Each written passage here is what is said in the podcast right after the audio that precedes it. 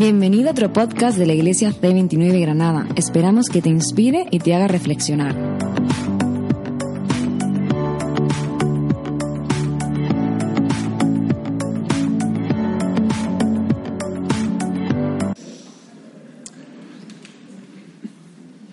Hace un par de domingos salíamos de aquí, Ana, los niños y yo, y los poníamos en el coche, habíamos aparcado en una calle aquí cerquita, y había una familia esperando con el coche justamente detrás del nuestro.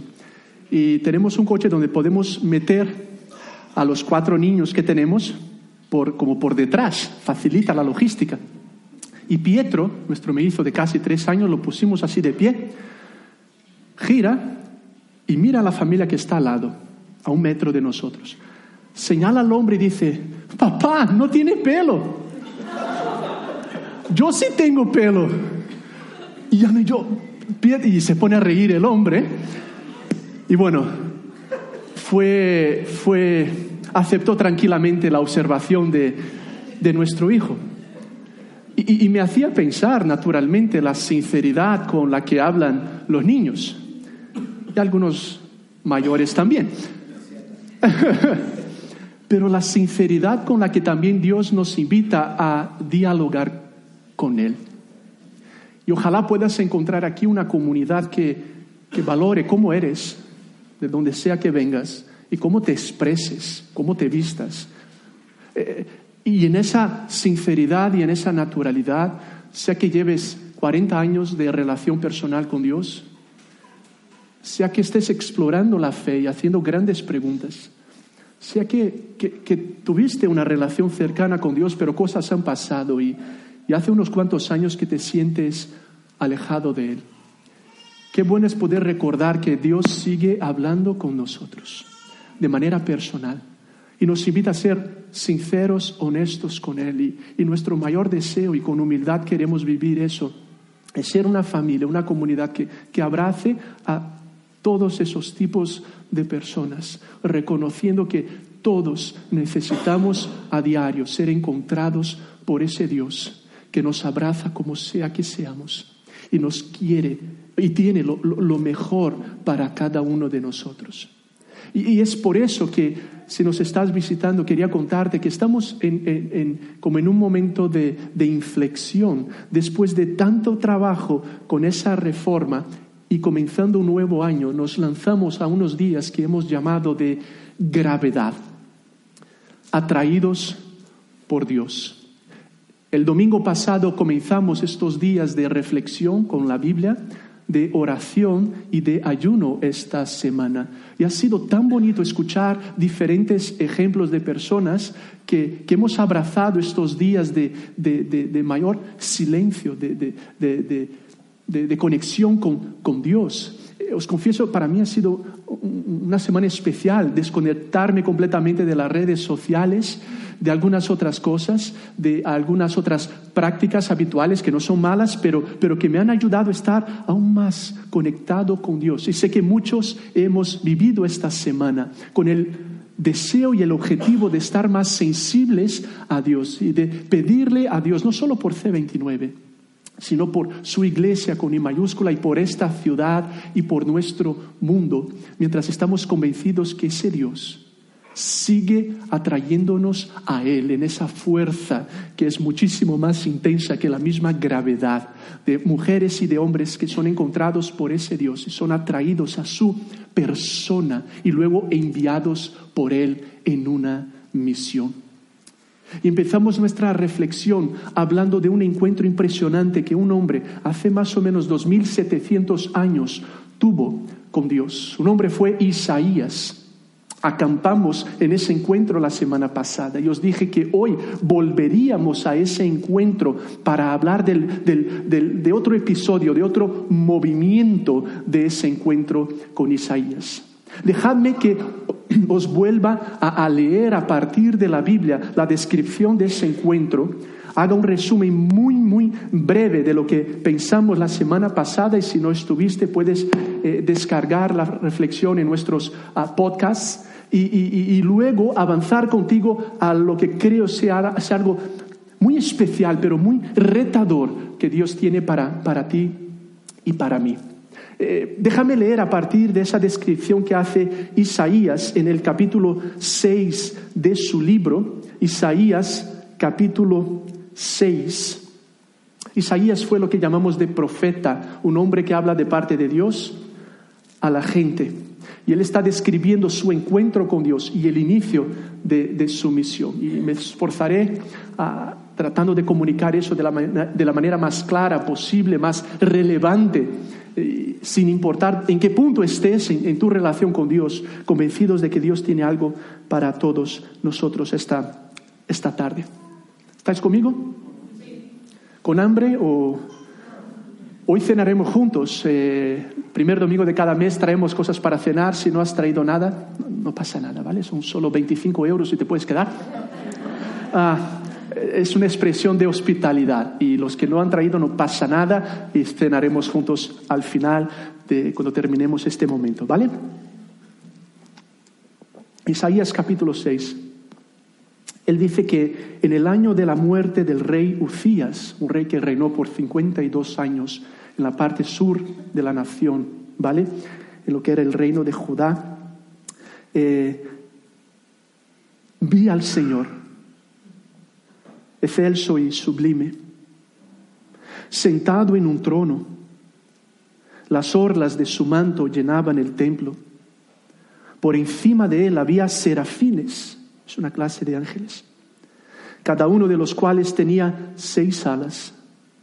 Con dos de ellas se cubrían el rostro, con dos se cubrían los pies y con dos volaban. Y se decían el uno al otro, Santo, Santo, Santo es el Señor Todopoderoso. Toda la tierra está llena de su gloria. Y al sonido de sus voces se estremecieron los umbrales de las puertas y el templo se llenó de humo. Entonces grité, ay de mí, que estoy perdido. Soy un hombre de labios impuros y vivo en medio de un pueblo de labios blasfemos. Y no obstante, mis ojos han visto al Rey, al Señor Todopoderoso. En ese momento voló hacia mí uno de los serafines. Traía en la mano una brasa que con unas tenazas había tomado del altar. Con ella me tocó los labios y me dijo, mira, esto ha tocado tus labios, tu maldad ha sido borrada y tu pecado perdonado. Hasta aquí llegamos la semana pasada. Y para los que no estuvisteis, pensábamos que hay dos movimientos iniciales en ese encuentro de Isaías con Dios. Él inicia, la descripción de su encuentro diciendo que en el año de la muerte del rey Ucías, yo vi al Señor. No dice que leyó sobre Dios, no dice que alguien le contó acerca de su experiencia, dice, yo vi al Señor. Fue un encuentro personal, inolvidable, transformador, real. Y pensábamos y pensamos hoy, ¿cuándo viste tú al Señor? ¿Cuándo fue esa experiencia? Y que la tenemos a diario, no de una visión física, pero de una forma de decir, el Señor, Dios me encontró. Y en primer lugar, Dios le da a Isaías una nueva perspectiva de quién es Dios, mostrándole que no cabía en sus cajas que Dios era muchísimo más y muchísimo mejor que Isaías siquiera podría soñar. Y lo experimentaba de forma real, a pesar de lo que otros podrían decir o, lo que incluso su sociedad pudiera predicar, él, él, lo estaba viviendo. Yo vi al Señor, es, es real, es grande, es incomparable. Yo lo vi y tú y yo lo podemos experimentar también si nos abrimos a la realidad de ese Dios que te quiere sorprender. Y después de transformar su perspectiva acerca de quién es Dios, es muy interesante que Isaías describe a Dios como excelso y sublime, es majestuoso, pero también dice que delante de ese Dios había seres, serafines, ángeles, que constantemente no podían hacer otra cosa que afirmar, santo, santo, santo. Que en el original hebreo es como decir santísimo, es como si, como esta, esta semana que tuvimos nuestro grupo pequeño, nuestro ADN, en casa de Laura y de Miguel, eh, yo, por ejemplo, cenara algo que Esther preparó y dijera, Esther, esto está riquísimo. No, diría está rico, rico, rico. No, yo le diría está riquísimo. Eh, en el hebreo, para decir está riquísimo, dirías rico, rico, rico. Y lo que está pasando es esto, están diciendo es santísimo. No hay como decirlo de forma más contundente y clara. Dios es completamente perfecto, puro. Es el totalmente otro. Pero al mismo tiempo, y el lenguaje, original es muy intencional, es completamente cercano, porque todo el templo está lleno de él. Y toda la tierra, cada país, cada pueblo, cada nación, cada rincón de este planeta está lleno, dice Isaías, de su gloria. Y al encontrarme con ese Dios y con su pureza, no solo tengo una nueva perspectiva de quién es Dios, pero ahora tengo una nueva perspectiva de quién soy yo.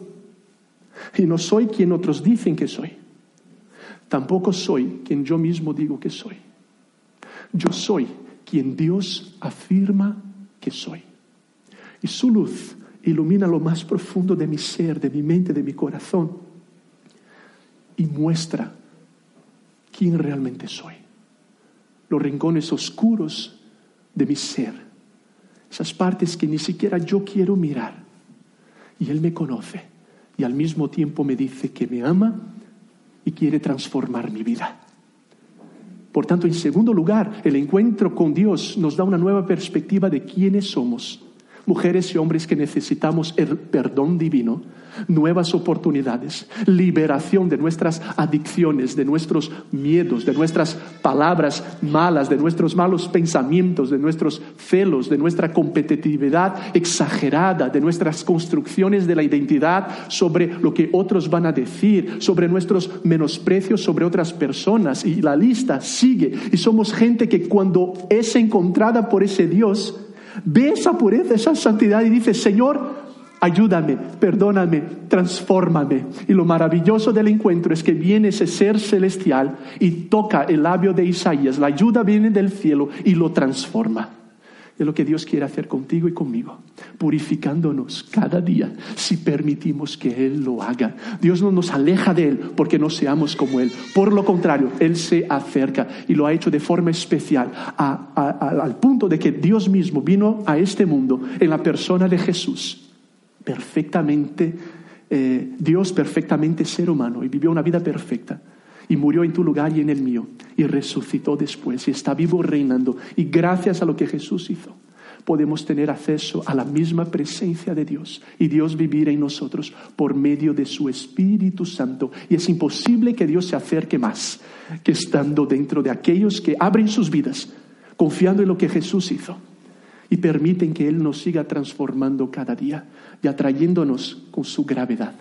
Y quizás esta tarde sea la tarde más especial de tu vida, porque será la tarde donde abrirás tu corazón y tu mente y tu vida y dirás, Dios, entra en mi vida y transfórmame.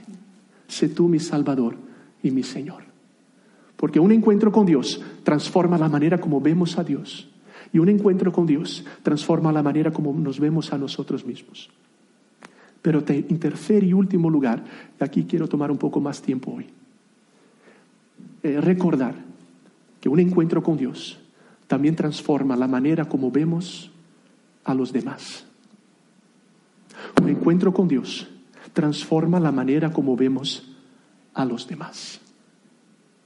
Porque después de ser encontrado por Dios y decir es, excelso, es sublime, es grande, es santo, después de tener una nueva perspectiva sobre quién es y decir, ay de mí, tócame, ayúdame, Vemos ahora en el versículo 8 lo que exclama Isaías cuando describe lo siguiente. Entonces, después de haber sido encontrado, después de haber sido purificado por Dios, entonces oí la voz del Señor que decía, hasta aquí Dios no ha hablado en el encuentro. se ha mostrado, lo ha purificado, pero no hay voz de Dios hasta este momento. Entonces, oí la voz del Señor que decía, ¿a quién enviaré? ¿Quién irá por nosotros? Entonces oí la voz del Señor que decía, ¿a quién enviaré? ¿Quién irá por nosotros? Lo que está pasando aquí es algo impresionante. Porque después de ser encontrado por Dios y empezar un diálogo con Dios, lo primero que Isaías escucha es una pregunta divina. Interesante que Jesús también lo hizo muchísimas veces. Hay unas 300 preguntas que Jesús hace en sus biografías. Y suelo decir que a nosotros nos encanta dar respuestas y a Dios le encanta hacer preguntas y invitarnos a reflexión. Y lo que está escuchando Isaías, y quiero invitarte a que estés en ese momento, porque esa pregunta sigue haciendo eco a lo largo de los siglos y Dios sigue hablando con su gente y preguntando lo siguiente, ¿a quién enviaré? ¿Y quién irá por nosotros? ¿Enviaré dónde? ¿Hará qué? Más adelante veremos que lo que Dios está diciendo a Isaías es, quiero enviarte a tu gente, a tu pueblo. Están con el corazón endurecido, alejado de mí. Le estaban dando las espaldas a Dios. Y Dios quería usar a una persona como instrumento suyo para cambiar la situación. Y es muy interesante, y esto quiero que por favor lo recordemos, que a lo largo de la narrativa bíblica, de la historia, vemos que Dios está haciendo algo en su mundo. Desde el primer momento, cuando los primeros seres humanos, Adán y Eva, decidieron rebelarse contra Dios, decirle, quítate del trono, nos sentaremos nosotros, desde ese momento, no, antes mismo, Dios ya está en misión. Fíjate, la gracia de Dios precede la creación. La gracia divina viene antes de la creación. Dios solo crea porque antes mismo tenía un plan de rescate.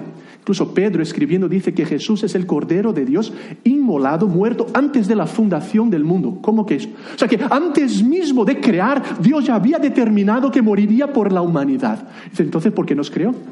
Por la misma razón, yo creo que tú Quizás si eres padre o madre, o como Ana y yo, tenemos hijos. Sabes que te van a dar dolor de cabeza, ¿verdad? ¿Sabéis que a veces no vamos a dormir? Estoy hablando con alguien aquí esta noche. ¿Sabes que van a crecer, ser adolescentes y por lo que he escuchado los problemas crecen? Pero papá, mamá, ¿merece la pena?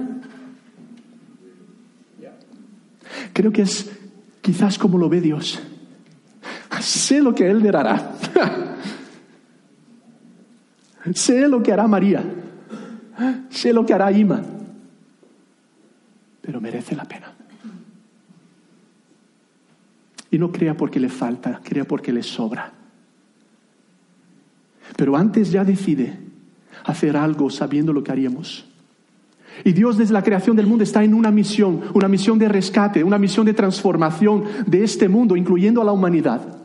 Y lo que es interesante, impresionante, es que Dios ha escogido utilizar a seres humanos como instrumentos en su misión, para llevar su palabra, su amor, su abrazo, su esperanza, la reconstrucción de este mundo, paz, armonía, ayudando a familias, a, pequeños y a mayores, a una sociedad y, traer belleza a esta sociedad, crear cultura que, que, eleve el valor del ser humano, liberar al que está preso en esclavitud o en tráfico de seres humanos y, llevar agua potable al que no lo tiene y, llevar comida al que tiene hambre y llevar sobre todo la buena noticia de que existe un Dios que nos ama y murió en nuestro lugar y está vivo y ofrece perdón y nueva vida y reconexión con Dios y sentido y propósito. Y toca tu depresión y toca tu trauma y toca esas relaciones tóxicas y toca esa mente pervertida y, y toca ese corazón egoísta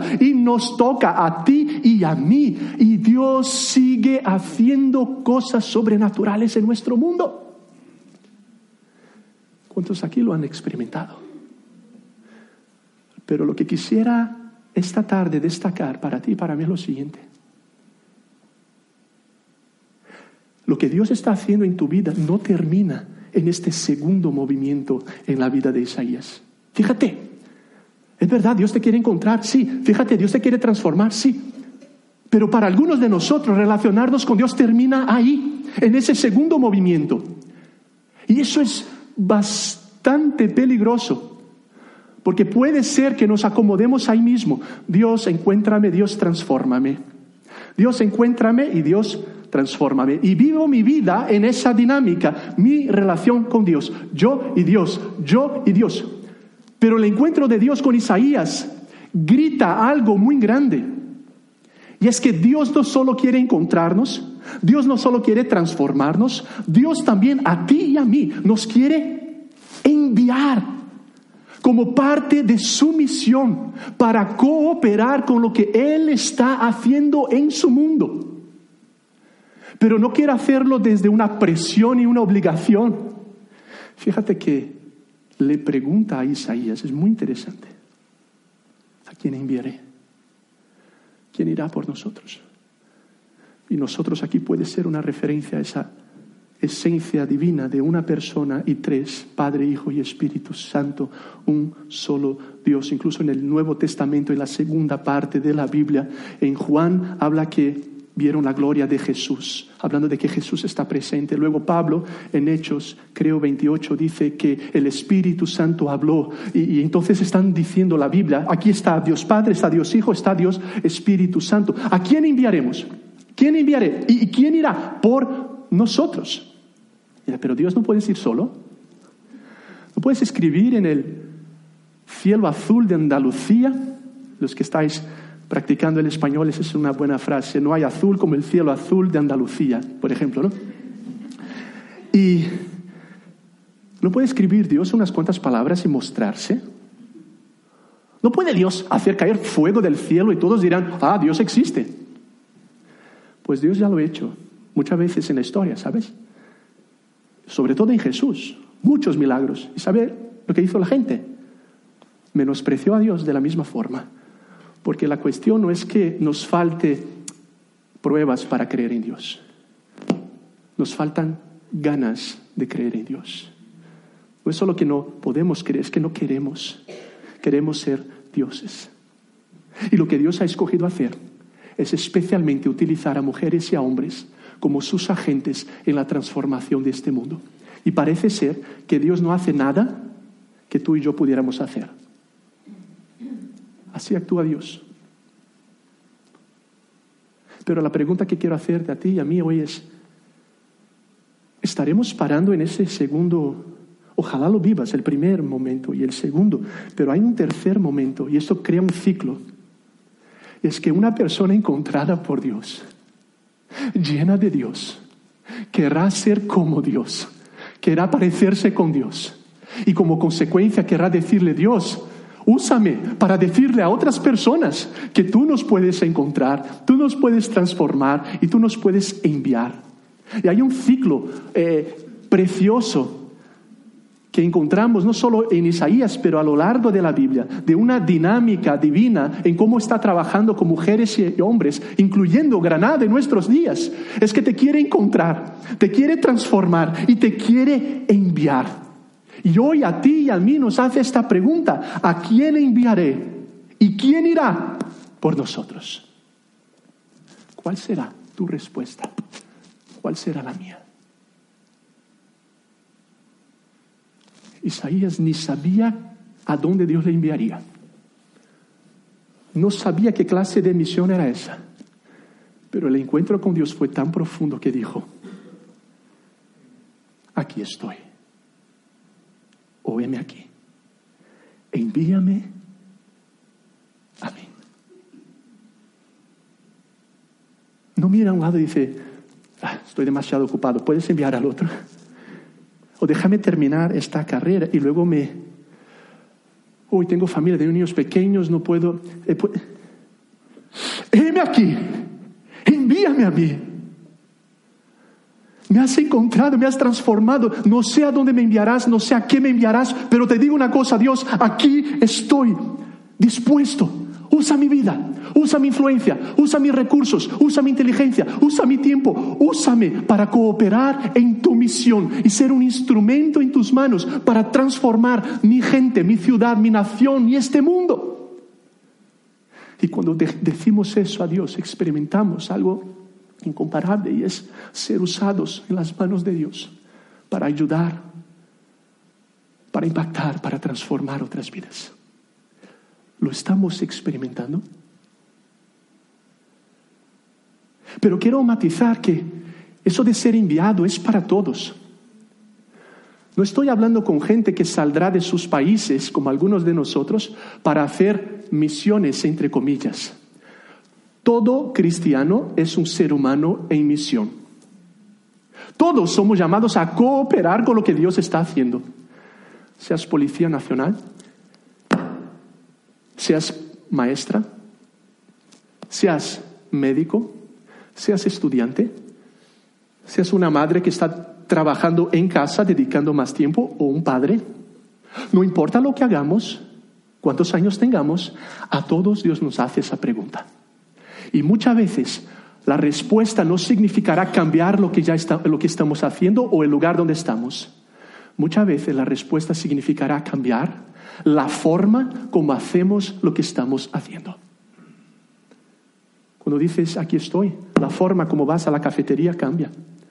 La forma como estudias arquitectura cambia. La forma como usas tu dinero cambia. Porque lo haces desde el marco de Dios me encontró, Dios ama este mundo y Dios me quiere usar a mí como instrumento de transformación de este mundo. ¿Estáis conmigo?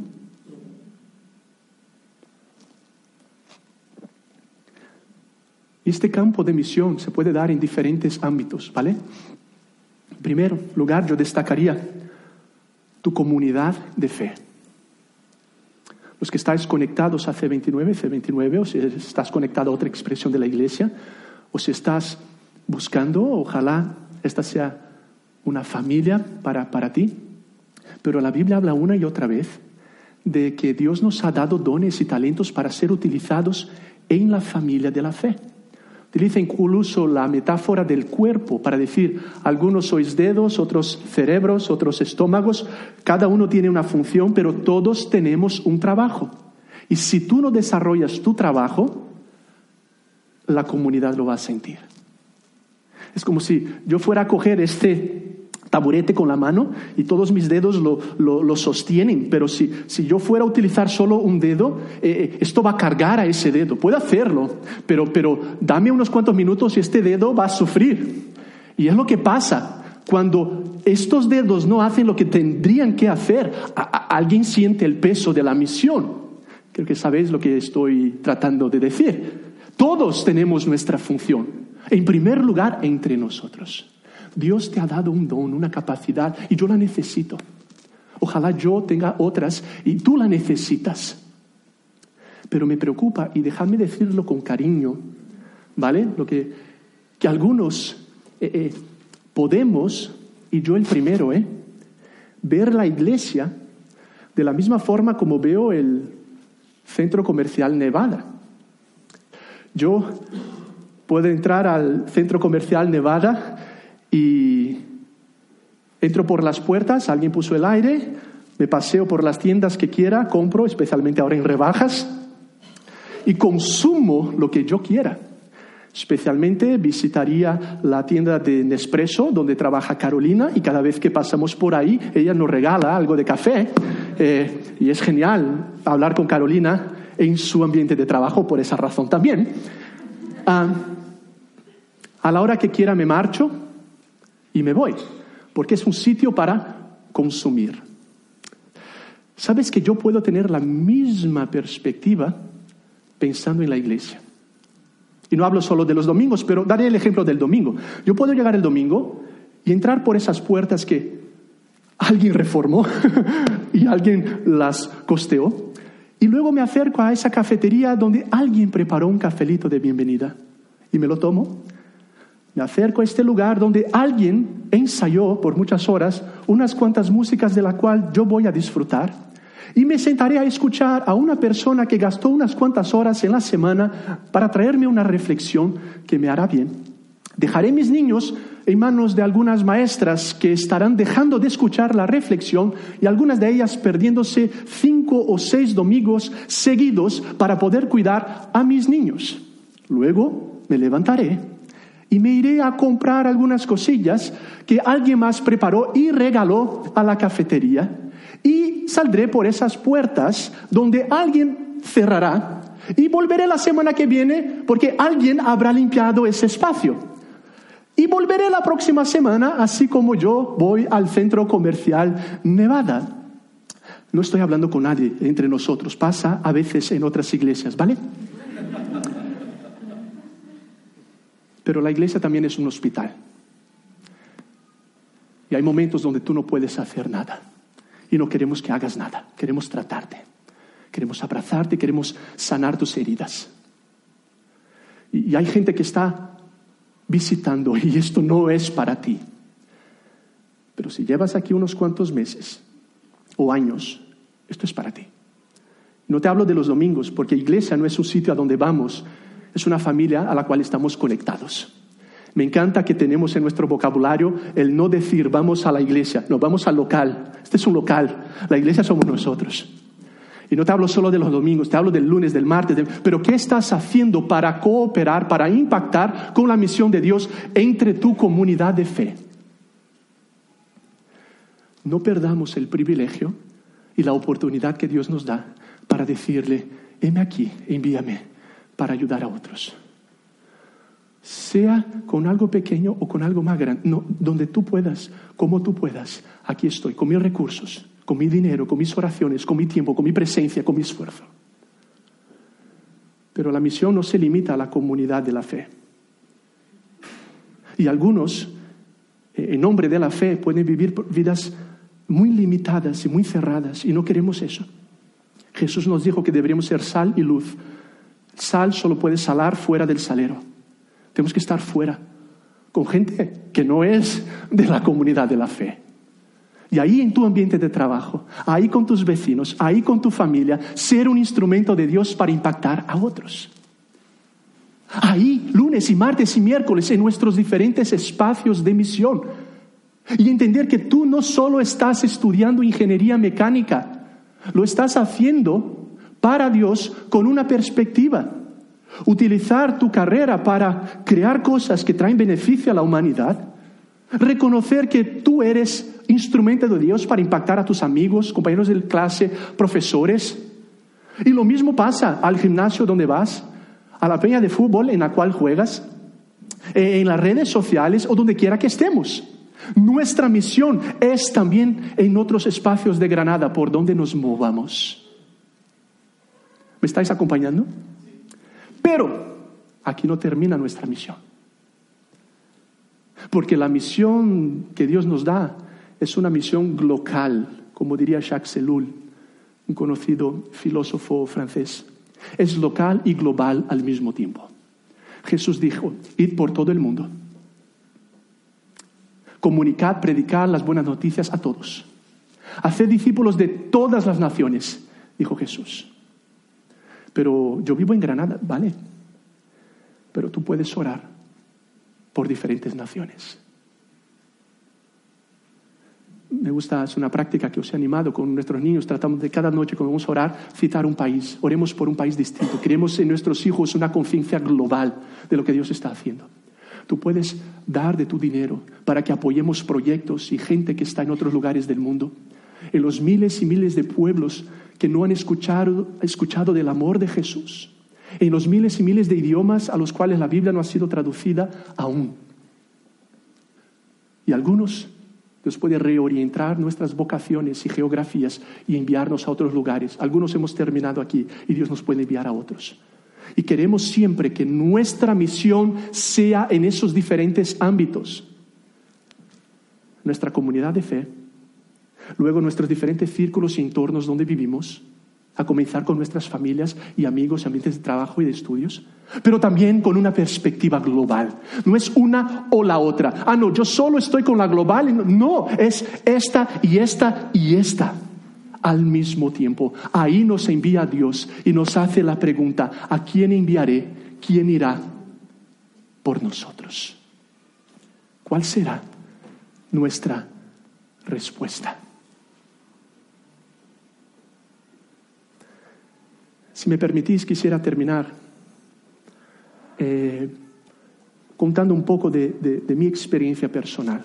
Y quiero hacerlo para que reconozcamos cómo Dios sigue trabajando en diferentes vidas y muchos podríais estar aquí en mi lugar, pero bueno, como tengo yo el micrófono, seguiré yo hablando y dando mi ejemplo, pero mientras reflexionaba sobre esto, recordaba que fue con 12 años más o menos tengo 22, por si te estaba preguntando.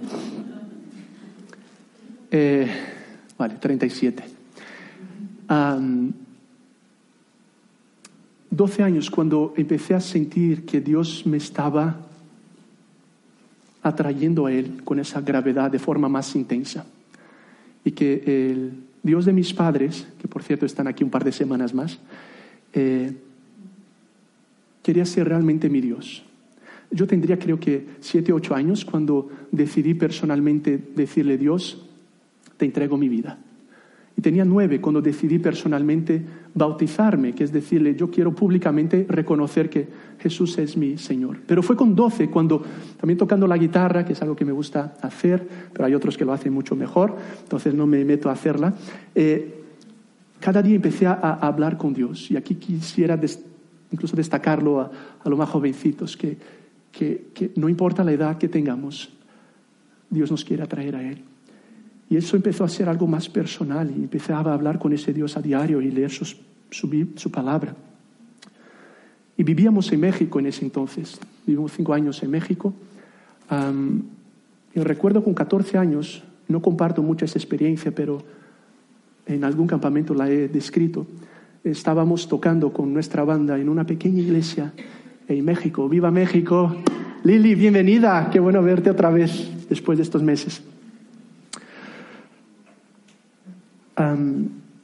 tocamos y, el pastor que había predicado ese día empezó a orar por nosotros y algo me pasó, 14 años. Cuando él oró por mí, yo dejé de sentir fuerzas y me caí. Y empecé a sentirme tan lleno de Dios y quería adorar a Dios. Y cuando empecé a adorar a Dios, no me salía el español ni el portugués, que es mi lengua nativa. Me salían unas lenguas que yo no comprendía. Pero empecé a entender en ese momento que la Biblia me hablaba de que Dios le da a algunos el don o la experiencia de hablar otras lenguas, lenguas angelicales de las cuales no tenemos naturalmente una traducción y que no deberíamos en reuniones públicas anunciarlas si no hubiera alguien que las traduce. Si hay alguien que la traduce, lo hacemos, si no, lo hacemos para nosotros mismos. El hecho es que con 14 años estuve como un par de horas sin fuerzas para levantarme, sintiéndome profundamente lleno de Dios. Y no, yo trataba de hablar el español y no me, solo me salía eso. No he vuelto a tener una experiencia como esa, aunque Dios, en su gracia, quizás como a otros, me ha mantenido con ese don y en momentos míos de oración muchas veces esto me viene y trato de, con orden y intimidad, hablar con Dios a veces en lenguas que no, no entiendo, pero entiendo que es Dios guiándolo y esto está en la Biblia y ojalá otros podamos estar experimentando diferentes tipos de dones. Pero fue hasta más adelante, con 15 o 16, donde empecé a sentir que Dios quería algo más de mi vida. Yo tenía el sueño de ser presidente de General Motors, una empresa automovilística, porque unos tíos trabajaban en esa empresa y me gustaban mucho los coches, por eso el Ferrari que tengo. Ah, pequeñito ese en mi despacho. No es cierto. pero con 16, 17 años sentí algo fuerte en mi corazón y Dios usó otras personas para hablarme y de alguna forma decirme que quería que dedicara mi vida a esto, a la vida pastoral, misionera y a la comunicación de su palabra a gente que no lo conoce. Con 18 tenía que decidir qué hacer con mi carrera y al final empecé a estudiar administración en la carrera, en la universidad, pero en paralelo teología, en el seminario teológico. Ana y yo ya éramos novios en ese entonces y ella era, estudiaba servicio, eh, trabajo social. Pero con veintipico empecé a hacer esto, a predicar con unos 18 años. Y, y con 22, 23, el gusto que tenía, el sueño de trabajar en una empresa empezó a desaparecer. Y yo terminé trabajando en General Motors con 21 años. Pero me iba al baño a veces y hablaba con Dios. ¿Cuándo me dará la oportunidad de dedicar mi vida a hablar de tu amor a personas que no te conocen? Genial esto, pero ya no lo quiero. Porque estoy sintiendo que me estás preguntando a quién enviaré y yo te quiero decir, envíame a mí. Y envíame a gente que necesite escuchar de tu amor. Envíame a mí. Un poco más adelante salí de General Motors. Dejé mi trabajo Empecé a trabajar para una organización que trabajaba mucho en África, liderada por un predicador alemán, Reinhard Bonnke, que falleció hace poco tiempo. Y después de casarnos, Ana ya era trabajadora social, tenía 23 y 22, fuimos a Nigeria a participar de una gran campaña. Y nuestro vuelo hacía conexión en Madrid. Eso hace como 13 años. No teníamos ni el plan de venir a España. Estuvimos tres días en Madrid. Y algo que nunca nos había pasado, nos pasó. Viendo Madrid, que ahora sabemos que no es tan bonita como Granada, pero bueno, estábamos en Madrid, y tampoco tiene un buen equipo como el de Granada, pero bueno, sentíamos algo muy raro, un peso espiritual que nos llevaba a estar orando. Teníamos que ir al hostal donde estábamos hospedados y arrodillarnos y orar a Dios. Y decimos, ¿qué nos está pasando? Una carga, un peso y empezamos a pensar, de pronto Dios nos quiere de este lado del mundo. Para los que no saben, soy brasileño de nacimiento, tengo nacionalidad italiana también, y tenía la nacionalidad europea y pensábamos que podríamos venir. Mis bisabuelos vinieron de Italia y de Almería, de España, y emigraron a Brasil. El hecho es que poco tiempo después Dios abrió una puerta y nos fuimos a Reino Unido a hacer un máster, trabajar en una iglesia y luego, para nuestra sorpresa, Dios nos dirigió y nos abrió las puertas para venir a España, donde estamos hace diez años, sintiendo que Dios nos decía, sobre todo aquí, es donde, donde te quiero enviar. Qué privilegio el nuestro, el de algunos de vosotros también. Y fue por eso que con algunos otros decidimos hace como seis años empezar C29, con el anhelo y con el deseo de también poder ser parte de una expresión de la iglesia que dijera, aquí estamos como muchas otras, envíanos a nosotros y envíanos a aquellos que aún no te conocen y que seamos una comunidad dinámica, viva, que abrace a todos y que viva para decirte siempre, encuéntranos, purifícanos y envíanos. Es por eso que como algunos otros nos metimos hace un par de años con una hipoteca de 30 años para decir, Dios es aquí. Aunque salimos a hacer cosas o a predicar en otros lugares, es aquí donde está nuestro corazón. Y es por eso que quiero agradecer a los que habéis estado orando con nosotros y ah, esta semana daremos una respuesta clara, pero nuestro equipo núcleo lo sabía hace como un mes. Recibimos una invitación para que yo fuera eh, director para toda América de una organización muy grande. Y sería director para todo el continente americano, menos Estados Unidos. Y podríamos vivir en cualquier país de América con un sueldo muy distinto al sueldo que ni siquiera tenemos porque levantamos el apoyo de iglesias y la mitad más o menos son familiares que nos apoyan. Y lo consideramos, lo hablamos con consejeros, pero estaba claro es aquí donde Dios nos quiere. Es en C29 donde Dios nos quiere. Es en España, es en Europa donde Dios nos quiere. Y aquí queremos decirle, envíanos Señor. Y esta semana estamos dando una respuesta oficial para decir, no, muchas gracias, nos sentimos honrados con la invitación, pero aquí nos quedaremos. ¿Y por qué os estoy contando todo eso? Para que nos conozcáis un poco mejor los que estáis llegando, sí. Pero para decir, así aplico esta palabra yo a mi vida.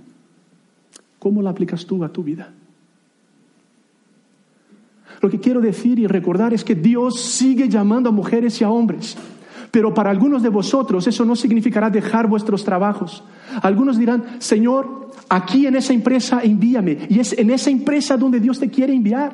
No salgas de ahí.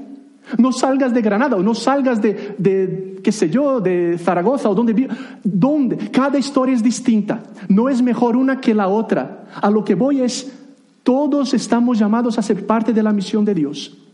Y a lo que voy es que Dios sigue haciendo esa pregunta. Y Dios sigue esperando una respuesta. ¿Cuál será tu respuesta y cuál será la mía? ¿Que Dios te puede reorientar la vocación y el país como nos pasó? Sí. Pero quizás a ti Dios tiene otra cosa para tu vida. Pero significa decir, aquí estoy. Mi carrera, mis estudios, mi vida, mi influencia, mi dinero es instrumento en tus manos para mi comunidad de fe, para mi entorno en Granada y para el mundo. Con mis oraciones, con mis recursos, con mi tiempo, con mi trabajo, aquí estoy, envíame a mí.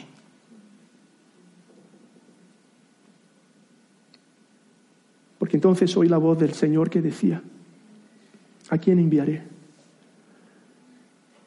¿Y quién irá por nosotros? Respondí, aquí estoy. Envíame a mí. ¿Cuál será tu respuesta? Pues dásela al Señor ahora mismo. Vamos a hablar con Dios. Nuestra banda nos estará guiando en un par de oraciones cantadas.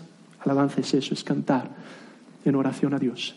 Tenemos un espacio de oración ahí atrás, donde quizás quieras acercarte para arrodillarte, para hablar con Dios. Algunos de nuestros pastores de la comunidad estaremos ahí para orar contigo, si quieres responder a Dios, a su palabra. Y hay un espacio preparado para eso. O acércate con alguien más. Pero respondemos en oración con estas dos canciones y luego compartiremos de la mesa del Señor celebrando su vida. Algunos por primera vez, quizás, ahora hablarás con Dios y dirás, aquí está mi vida, no lo entiendo todo, pero te la entrego, aquí estoy. Perdóname, abrázame. Y algunos diremos, perdóname porque sí quiero encontrarte, sí quiero que me purifiques, pero, pero, pero se me olvida que hay un tercer movimiento y este es un ciclo. Es alguien encontrado, purificado, luego enviado. Y quiero decirte, envíame, envíame en mi comunidad. Quiero usar lo que tengo. Envíame a mi barrio, a mi ciudad, a mi gente, a mi universidad, a mi instituto, a mi familia. Y envíame al mundo también. Aunque no vaya físicamente, estoy orando, estoy contribuyendo, estoy apoyando en diferentes proyectos. Soy parte de tu misión y estamos juntos en su misión. ¿A quién enviaré? ¿Quién irá? Por nosotros, en un mundo que necesita tanto del amor y de la gracia de Dios. ¿Qué le diremos?